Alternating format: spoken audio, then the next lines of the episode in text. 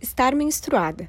Um processo biológico natural que acontece mensalmente em mulheres entre os 11 e os 50 anos aproximadamente. Apesar de todos saberem do que eu estou falando, em algum momento da história esse processo foi desnaturalizado e transformado em tabu. Eu sou Luiz Lamin e nesse primeiro episódio do podcast do Projeto Recorpo eu vou contar com a participação de mulheres incríveis para discutir sobre os tabus da menstruação em diversos aspectos. Vamos lá?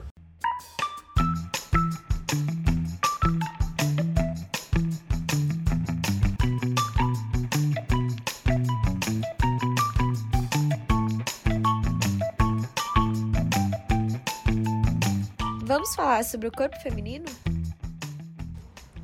Se você já pediu baixinho para uma colega absorvente emprestado, escondeu ele para ir ao banheiro, disse que estava naqueles dias, ou até lá quando era criança ficou morrendo de vergonha quando a sua mãe contou para todo mundo que você tinha ficado mocinha, você já replicou o discurso do tabu criado sobre a menstruação.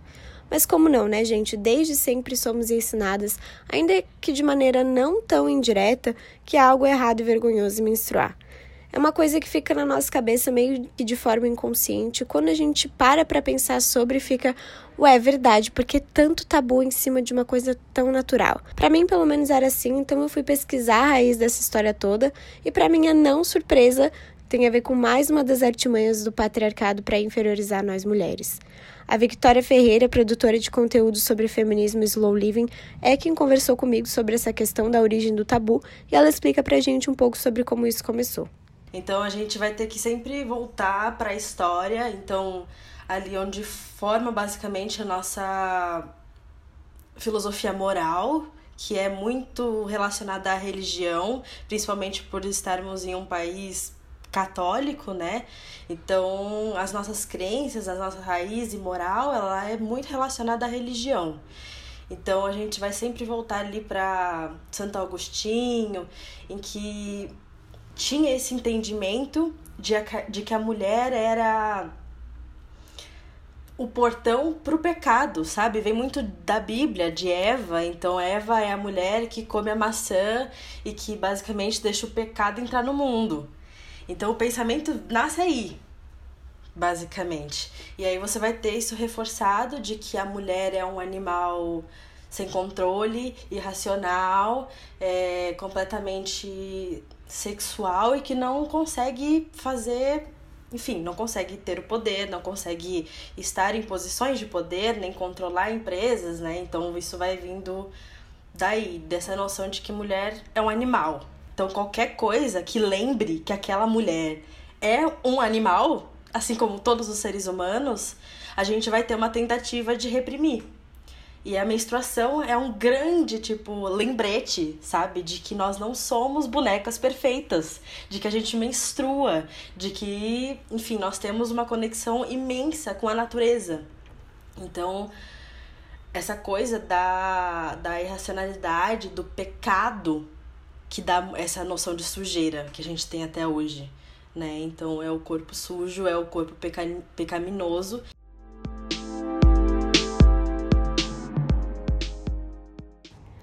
Esse estigma do corpo sujo e pecaminoso relacionado à menstruação fica bem claro, por exemplo, nesse trecho da Bíblia.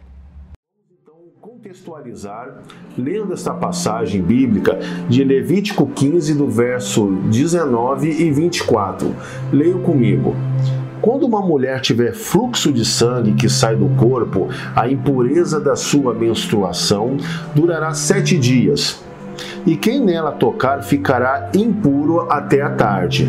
Se um homem se deitar com ela e a menstruação dela nele tocar, estará impuro por sete dias.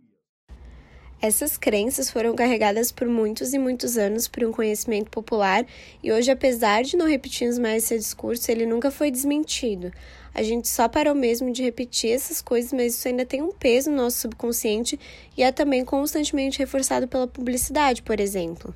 Vocês já repararam que nas propagandas de absorvente a gente não vê nunca nem sequer uma gota de sangue? Pelo menos não vermelho.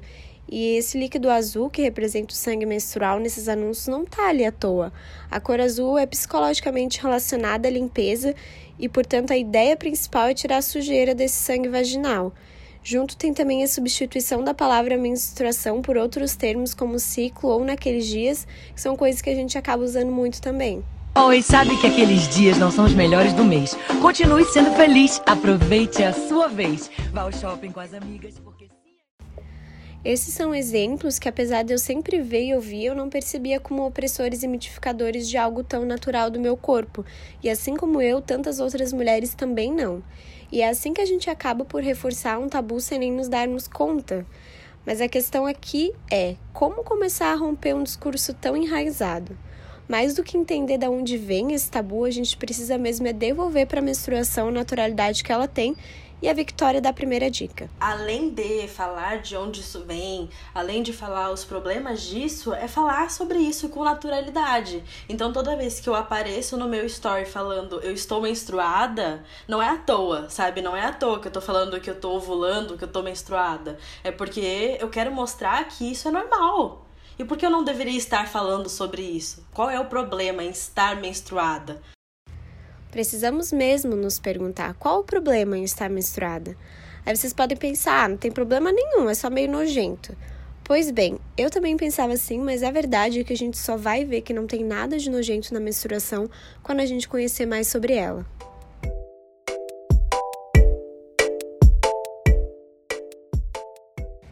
Você sabe o que é de fato a menstruação? Sabe do que o sangue menstrual é composto? Qual o seu verdadeiro cheiro, cor e textura? Para que serve não só a menstruação, mas todo o ciclo menstrual em si? Algumas dessas questões já eram minhas e outras na minha conversa com uma outra Victoria, a Castro, que é educadora menstrual, bióloga e professora, foram surgindo e eu percebi que esse nojinho que algumas de nós temos em relação à nossa menstruação é só porque ainda não a conhecemos direito. Então, para começar, a Victoria me explicou que o sangue menstrual não é composto só de sangue. Junto dele tem o tecido endometrial inteiro, que é um conjunto de células, além de outras secreções e fluidos, por isso ele tem uma cor e uma textura um pouco diferente. Outra coisa que poucas de nós sabemos sobre o nosso sangue menstrual é seu verdadeiro cheiro, e quem já fez a transição dos absorventes descartáveis para os coletores ou calcinhas menstruais vai saber do que eu estou falando. Bom, para todo mundo saber do que eu estou falando, a Vicky conta de que forma podemos começar a mudar essas percepções sobre o nosso sangue menstrual. Coletor, acho que bastante, porque a gente consegue ver ele no estado mais natural, né, sem nada absorvendo, mas também com absorventes de pano ou calcinhas, muito pela questão do cheiro, né? Que a gente se acostuma com o cheiro dos, dos descartáveis, né? Que acontece uma reação química ali, né? Se a gente abre o absorvente, né? A gente coloca algum líquido ali, forma um gel, né? Que, enfim, tem vários compostos ali, né? Não é algodão simples e puro. Então, eu acho que isso é, é, é a maior diferença, assim, de, de experiência, sabe? Porque a gente consegue ver, tipo, cara, o sangue não tem aquele cheiro específico que dá com o absorvente. Tem um cheiro completamente diferente. Tipo, ou não tem cheiro de nada, ou tem cheiro de ferro. Isso já quebra muito, assim, o que a gente espera. Outro ponto, que daí é mais visível com o coletor do que comparado com, com a calcinha ou com absorvente de pano, é a questão da quantidade, né? Porque se a gente vê num absorvente, principalmente no externo, eu diria, que espalha, né? A gente vê aquela mancha no branco, a gente acha que a gente menstrua muito, né? Daí a gente vai usar coletor, a gente vê que é tipo dois dedos, sabe? Tipo um dia de fluxo intenso. Tipo... Então a gente só tem essa noção uh, com o coletor, né? Eu acho que ele é interessante nesse sentido porque ele te obriga a. Claro, isso não é confortável para boa parte das mulheres, e tudo bem, né? Inclusive, existe absorvente de pano e calcinha justamente por causa disso, né? Muita gente não se sente confortável. Mas o, o coletor, ele obriga tu a manusear a tua vulva, a tua vagina, tu tocar no teu colo do útero para poder escolher. Então, ele te obriga a ter um contato maior contigo mesma, sabe? E como boa parte do nojo do sangue vem muito do, do, do receio, assim, muitas vezes de tocar na, na vagina e tudo mais, né? O que, que eu vou encontrar ali? Isso acaba sendo uma barreira de para romper, assim, para algumas mulheres, né? E para outras, o motivo do nojo vem mais pelo cheiro e tudo mais, e também acaba uh, alterando nessa né, percepção. Alterar a percepção que a gente tem sobre o nosso sangue menstrual é muito importante para nos aproximarmos dele e tratá-lo com mais naturalidade. Ninguém é obrigado a amar menstruar, afinal, ficar sangrando pela vagina por até uma semana pode ser incômodo. Mas, como a gente já viu, há maneira de deixar esse período mais agradável. Para isso, há outras coisas que precisamos saber que pouco nos é contado. Por exemplo, a importância de menstruar. Na verdade, a importância de ciclar.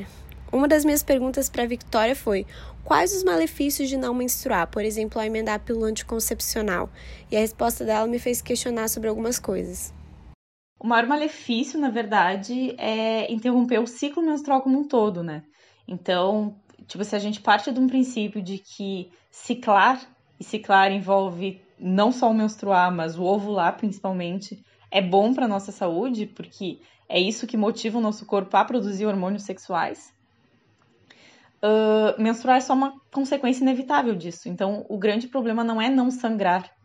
Né? Uma pessoa que toma pílula uh, ela não cicla, né? Ela não produz esses hormônios sexuais, ela, né, os ovários eles não estão trabalhando enquanto ela está tomando a pílula. E tipo, tanto faz se ela vai fazer pausa ou não, né? Aquele sangramento ele não representa muita coisa. É, pois é. Você sabia que ao fazer uso da pílula ou outro método anticoncepcional hormonal a gente deixa de ciclar de verdade? Apesar de saber que eu não estava ovulando ao tomar pílula final, esse é o intuito dela, eu não tinha ideia das coisas que eu perdia por não ciclar. E você tem? O meu desejo mesmo é que as mulheres saibam uh, o que elas estão perdendo em não ciclar. Mas se disso, sabendo disso, elas não, eu quero tomar pílula porque faz sentido para mim nesse momento que eu vivo na minha vida agora. Beleza, eu sou extremamente favorável à decisão consciente, sabe? Assim, tipo, luto pela minha vida nisso, sabe? Então, é, é mais de entender que, cara, não é a mesma coisa. Tipo, não tem como dizer para alguém, tipo, ai, ali é adolescente, vai tomar uma injeção, né? Porque é isso que acontece principalmente nas periferias, né? Adolescente ali vai tomar injeção direto. Tipo, sim, ela vai, por não fabricar estrogênio e tudo mais, ela vai ter uma tendência maior a ter osteoporose no futuro, sabe? Vai perder a densidade óssea, vai ter vários prejuízos nesse sentido, sabe? Eu acho que é direito saber.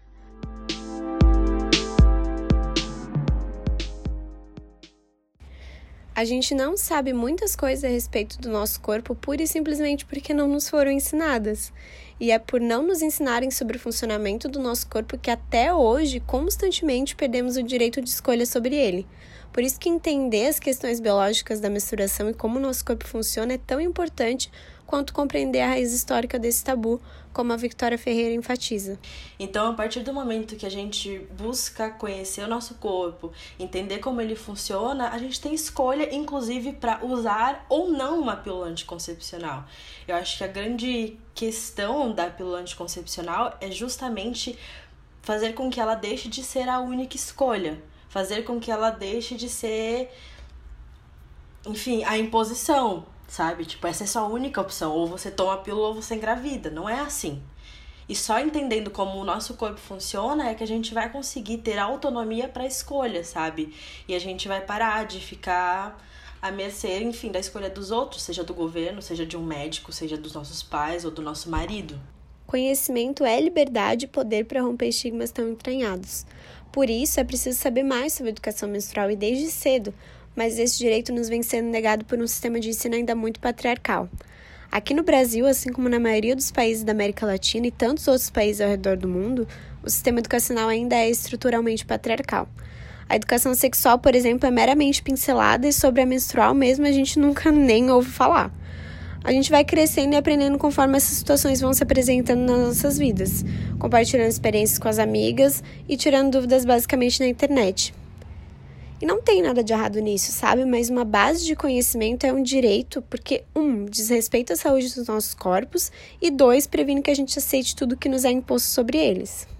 Nas pesquisas e conversas para a estruturação dessa pauta sobre os tabus da menstruação, eu tive a oportunidade de conhecer um trabalho muito bacana sobre educação menstrual aqui na América Latina. O Princesas Menstruantes foi fundado em 2016 em Medellín, na Colômbia, pela psicóloga Carolina Ramírez. Antes do Princesas Menstruantes, ela já trabalhava com mulheres adultas e foi ahí que todo comenzó.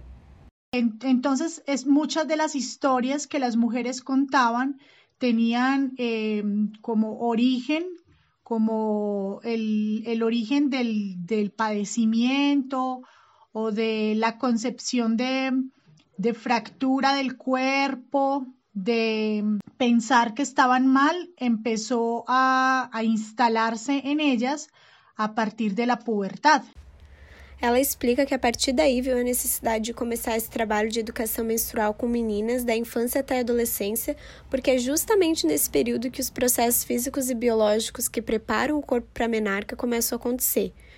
Então, através da criação de livros didáticos com histórias e de acampamentos e seminários, ela e outras integrantes do projeto começaram a ensinar essas meninas sobre o que é a menstruação e explicam de uma forma lúdica e didática a história das mulheres na sociedade e assim começa a desmistificar esse tabu em torno da menstruação.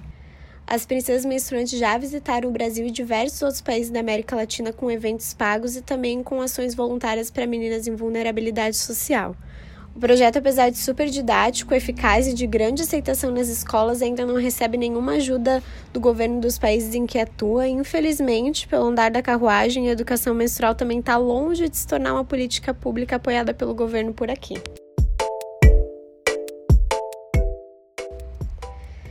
Já que estamos falando em políticas públicas voltadas para mulheres, educação não é a única política pública que nos falta. Vocês já pararam para pensar como mulheres em situação de rua fazem quando estão menstruadas?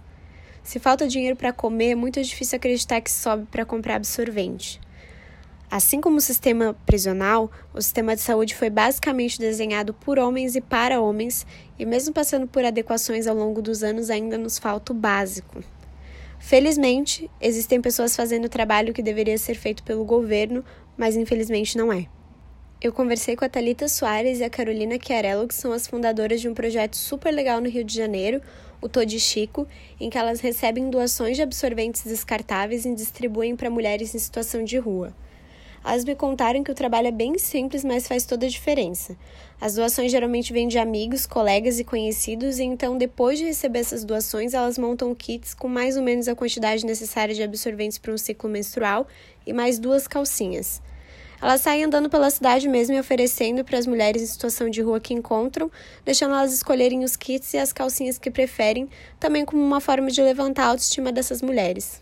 É muito legal, assim, elas, elas realmente escolhem e elas que decidem, assim, o que elas sentem é, bem. E sobre ser, tipo, invisível e tudo mais, é, a gente sempre levanta uma bandeira de as mulheres são invisíveis na sociedade. E essas mulheres são invisíveis para as próprias mulheres. Então, a gente, mulher, invisibiliza aquela pessoa. A gente, a gente não olha, a gente finge que não vê porque dói menos. A gente não entende aquela pessoa como uma pessoa, sabe? A gente prefere deixar pra lá e não tocar nesse assunto porque dói, porque machuca, porque poderia ser eu, mas não sou eu, então tá tudo certo.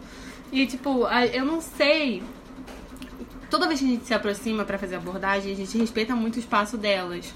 Porque imagina você tá confortável num espaço, vamos dizer assim, e chega uma pessoa para conversar com você e começar a procurar saber tudo que você faz na sua vida.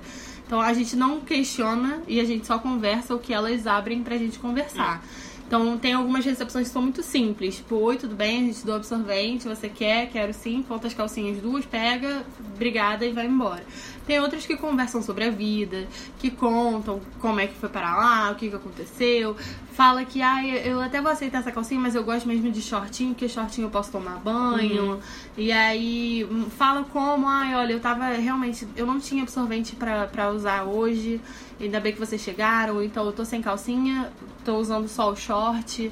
Já aconteceu o caso de levantar assim pra gente ver e realmente não tinha calcinha do lado, assim. Era só dois shorts de lycra para tentar segurar, sabe? Não existem dados unificados e atualizados sobre a população que vive em situação de rua no Brasil, mas estima-se que do total 20% sejam mulheres. Mas é preciso pensar que não é necessário estar em situação de rua para não ter condições de comprar absorventes e outros produtos de higiene. Em 2013, foi vetada aqui no Brasil parte da medida provisória de número 609, que reduzia a zero a alíquota do PIS-PASEP e CONFINS dos produtos da cesta básica, ou seja, os preços desses produtos da cesta básica ficaram isentos de impostos, mas escovas de dente, fraldas e os absorventes ficaram de fora dessa lista. A gente precisa reduzir taxa de imposto em cima disso. Isso é higiene básica. A gente não pode taxar um imposto muito alto. Isso tem que ser distribuído na, na rede pública, porque é igual camisinha. É, na verdade, é pior do que camisinha. É pior, é. A gente não escolhe menstruar, a gente menstrua. E tem, e tem um ponto muito bom levantar também, que, tipo, o governo precisa dar isso, porque o nosso projeto, a gente atende majoritariamente mulheres em situação de rua, mas a gente também é, é, gosta de atender, por exemplo, ONGs que é, tratam de adolescentes e tudo mais, porque Assim, o dinheiro do absorvente, a mulher é sempre subjulgada na sociedade, principalmente quando você tem uma baixa renda. O dinheiro do, do, seu absorvente pode ser o dinheiro que você compra comida. E por que, que você vai comprar absorvente se você passa fome? Hum. Então, não são só as mulheres em situação de rua que precisam do absorvente. São todas as mulheres que, num geral, e principalmente as que têm dificuldade, que são socialmente vulneráveis, né? E financeiramente. financeiramente. Exatamente como a Thalita falou, esse é um produto de higiene básica, mas como é algo utilizado só por mulheres, não é dada a devida importância e atenção sobre o assunto. Nesse ano, a deputada federal Tabata Amaral, do PDT de São Paulo, apresentou um projeto de lei inspirado em um projeto escocês para a distribuição de absorventes em departamentos e instituições federais. O projeto ainda segue em discussão, mas esbarra em um grande desafio: um governo federal de extrema direita e conservador nos costumes. A Tabata fala sobre os ataques que sofreu após a proposta do projeto, inclusive vindas do próprio ministro da Educação. Enfim, houveram aconteceram algumas coisas um pouco tristes, na minha opinião. Primeiro que ele divulgou um monte de informações falsas, então ele disse que o projeto custaria 5 bilhões de reais. E assim, isso é um completo absurdo. Se a gente fosse pegar, por exemplo, que um terço das mulheres, o que é muita coisa, eu acho que vai ser muito menos, um terço das mulheres, aquelas que têm menos de um salário mínimo por mês, vamos supor que elas precisem do absorvente que elas façam uso. O cálculo que a gente fez é quase 50 vezes menor do que os 5 bilhões que está sendo alardeado por aí. Então, que o ministro da Educação veicule informações falsas, mentirosas, poxa, especialmente quando vem da educação, é muito preocupante. Mas acho que a parte mais pesada foram as piadas que ele fez. Então ele falou que seria Menstrua BR, o nome do programa, que seria Pro Chico, e várias palavras que mostram o preconceito que ele tem, sabe? O ministro da Educação deveria saber que falar de absorventes na escola é combater a falta que as meninas têm, enfim, todos os meses porque estão menstruadas. Ele deveria saber que falar de absorventes é falar de prevenção, é diminuir os gastos que a saúde pública tem. Bom, essa questão social é algo que me chama muita atenção e eu achei importante trazer aqui, ainda que de forma breve, para a gente conseguir enxergar mesmo o quanto ainda precisamos falar, pensar e discutir sobre os tabus da menstruação, sabe? Eu acredito que é um trabalho de formiguinha que vai passando de mulher para mulher. Uma vez que você quebra esse preconceito contra um processo tão natural do seu corpo, você vai incentivando outras mulheres a fazer o mesmo, e para isso eu tenho uma última dica.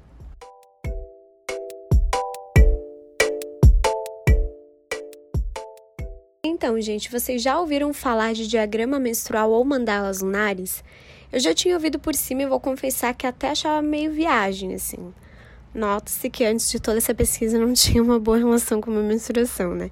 Mas eu fui atrás de conhecer mais, porque eu achei que seria interessante para complementar a pauta e eu me surpreendi com o que eu achei. Acompanhar a nossa menstruação nos ajuda a nos conhecermos melhor como um todo, em questão de variação de humor, emoções, disposição, além do período fértil, etc. Antes de explicar exatamente o que é e como funciona, deixa eu contar para vocês que isso não é algo de agora. Na verdade, se assemelham a rituais muito, muito mais antigos. No passado, quando as sociedades ainda eram matriarcais e as mulheres vistas como uma representação do divino, saudades do que eu nem vivi, inclusive, era comum que cerimônias e rituais sagrados fossem realizados durante o período menstrual. Os mitos e os arquétipos reforçavam a conexão do feminino com a natureza, como mãe, como criadora da vida, e a menstruação era vista como mística e sagrada.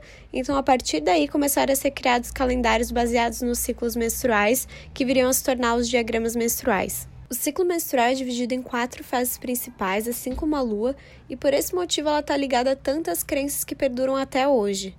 Como passou a ser observado, da mesma forma em que a lua muda a cada fase, a gente também muda e apresenta diferentes habilidades, sensações e emoções. Então, os diagramas menstruais e mandalas lunares servem basicamente para que a gente acompanhe essas transformações e passe a entender mais sobre a influência delas no nosso cotidiano. Quem me explicou mais sobre esses diagramas foi a Vanessa Neuber, que é artista, arte terapeuta e reikiana, e também confecciona diagramas.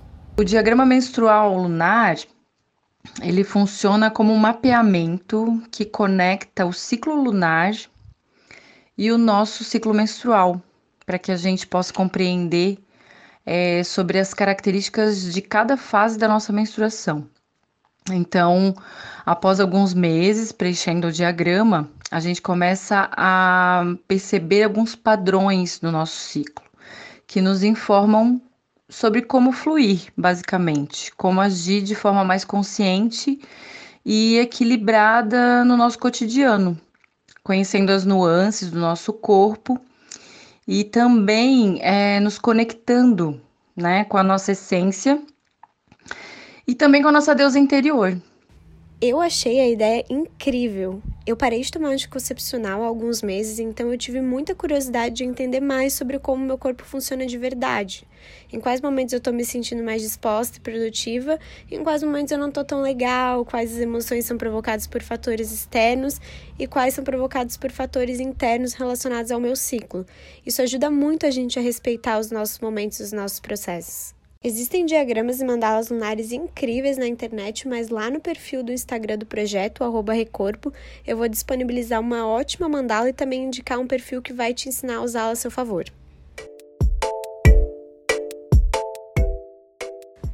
Chegamos ao fim desse primeiro podcast do Projeto Recorpo. Eu espero que essa pauta tenha ajudado você a naturalizar a menstruação para si mesma e que assim juntas possamos ajudar outras mulheres a olharem para os seus ciclos de maneira diferente também.